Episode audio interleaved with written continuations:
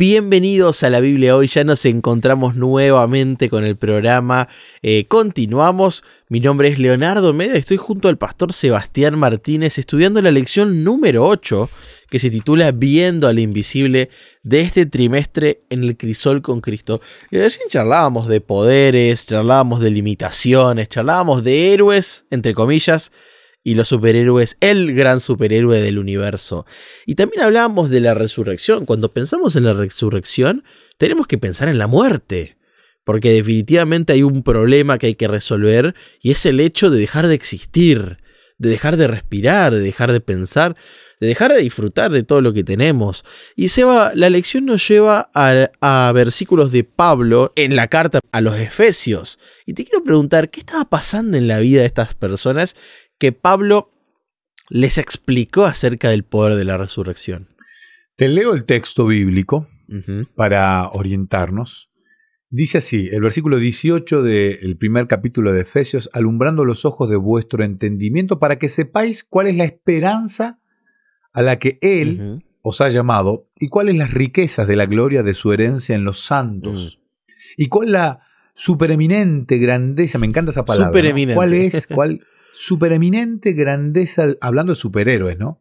Supereminente grandeza de su poder para con nosotros los que creemos según la operación del poder de su fuerza, la cual operó en Cristo, o sea, esa supereminente grandeza de poder operó en Cristo, resucitándolo de los muertos y sentándolo a la diestra en los lugares celestiales. O sea, no solamente Cristo resucitó, dice Pablo, sino que además de vencer a la muerte, algo que ningún superhéroe puede hacer por sí mismo, se fue a sentar al lado del trono, a la diestra, en el trono celestial, sobre todo principado y autoridad y poder y señorío, y sobre todo nombre que se nombra, no solo en este siglo, sino también en el venidero, o sea, por siempre. Y sometió todas las cosas bajo sus pies, y lo dio por cabeza sobre todas las cosas a la iglesia, o sea, él es el líder de la iglesia, la cual es su cuerpo, la plenitud de aquel que todo lo llena en todo. Entonces, Pablo le está hablando a, este, a, este, a esta iglesia en Efesios que tenían algún problemita ahí con el tema de la resurrección. Habían discusiones, algunos no creían, otros sí. El hecho de tener plena confianza en que Cristo resucitó y venció la muerte nos ayuda a entender la esperanza que tenemos, a poder disfrutar de la esperanza que tenemos eh, en vencer a la muerte. Tal vez no nos toque morir porque tal vez Cristo regrese y estemos vivos, pero todos tenemos algún ser querido, alguien que hoy está descansando en Cristo. O tal vez nos toque pasar por el descanso, pero cambia en nuestra forma de vivir el saber que mi vida va a continuar, va a ser eterna. ¿Por qué? Porque este mismo Cristo resucitó y hay testigos de esto. O sea, hay testigos oculares fuera del texto bíblico, gente que no creía en él, sin embargo se encontró con esta verdad y lo dejó registrado en algunos libros. Entonces, esto es es tremendo, ¿no? Creer en un superhéroe que le venció a la muerte. Y aparte, sabemos al estudiar la Biblia que no solamente resucitó él, es tan grande el poder que resucitaron otros. A mí me llama, leo poderosamente una historia de la Biblia. Eh, el otro día estaba predicando sobre Elías en una iglesia y después prediqué en otra sobre Eliseo. Me pareció tan lindo predicar sobre un pastor que era de una manera y sobre otro que era completamente diferente. Y a veces uno se identifica con uno más que con otro.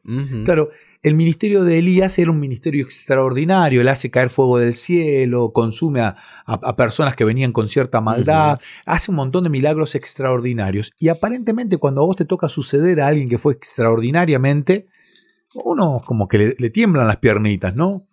Me toca a mí. Le pasó a Eliseo, le pasó a Josué. Le pasó a varios, ¿no? Josué es el más, más nombrado. Eliseo, sin embargo, tuvo un, ministerio pastoral tremendo, de mucha relación con las personas, de visita, de acá, de pequeños milagros. Cuando termina la vida, lo entierran y después dice la Biblia que van a, enterrar a otro muerto y cuando este muerto toca los huesos de Eliseo, resucita. Qué tremendo el poder de un hijo de Dios cuando está con Dios. O sea, el poder no es mío, y, es de Dios. No, tal cual, eso. no eran los huesos, sino eran cuando estaban vivos esos huesos, e, esa carne, a quien adoraba, ¿no?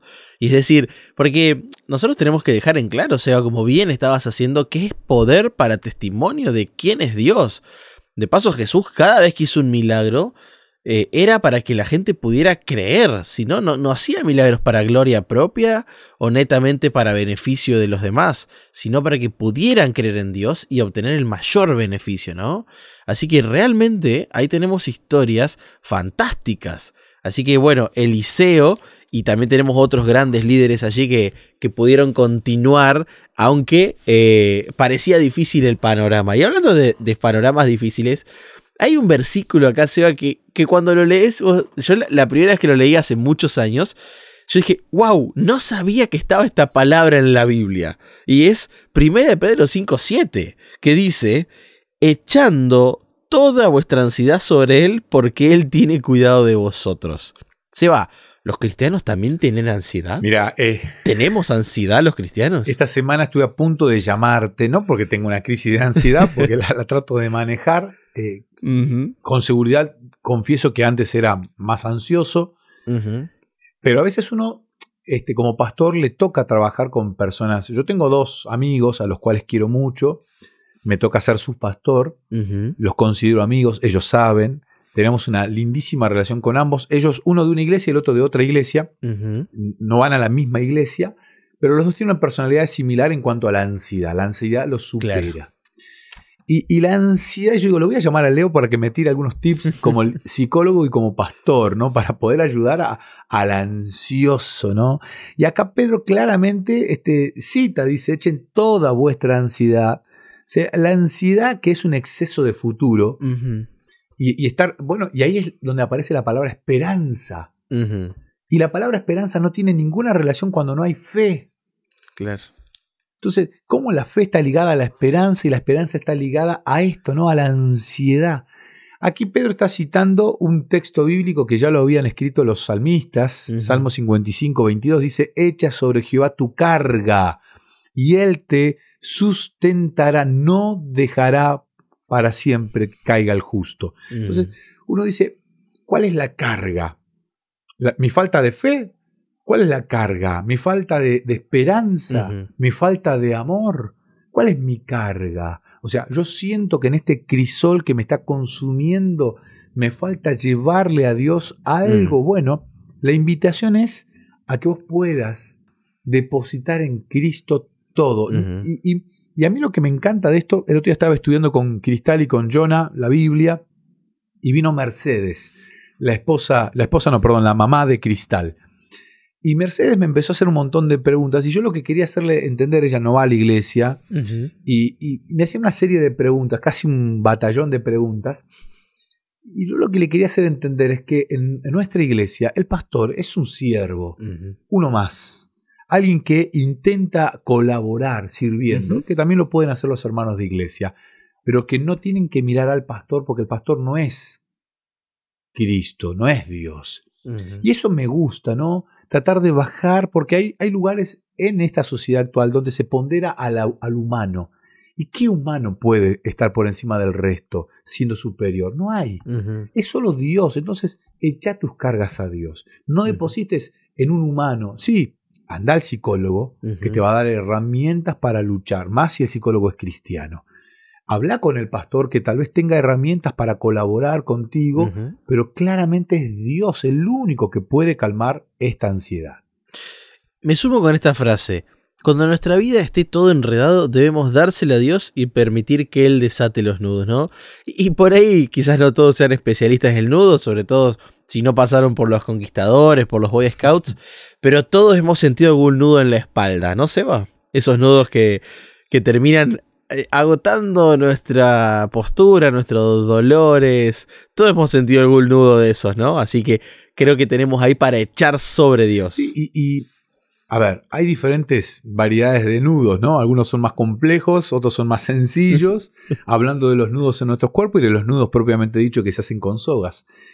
Eh, y Dios quiere que le lleves todas las cargas. No, no, no, no, eh, las grandes, esa, uff, tengo un problema de salud, no, no, las pequeñas también. Bueno, Dios, este es mi sueldo. Yo quiero que me ayudes a administrarlo.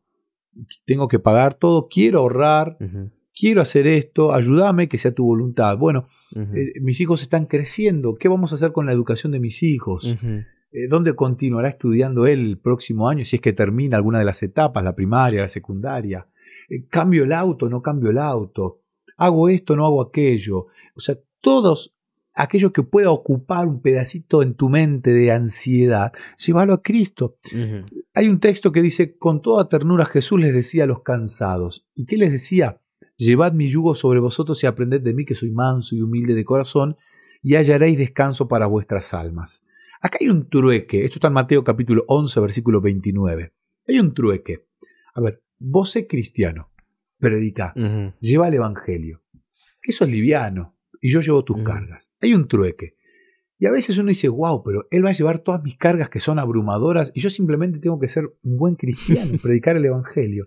Nos conviene este negocio con Cristo nos beneficia y nos genera una mayor dependencia de Él. Fantástico, Seba. No nos aferremos a nuestros problemas, sostengámonos de Dios, que sin duda es por fe que vamos a poder resolver incluso los problemas que no sabemos cómo resolver, desde la muerte, que es el problema más grande que tenemos, hasta problemas más chicos que pueden estar hoy ocupando un espacio grande en nuestras mentes.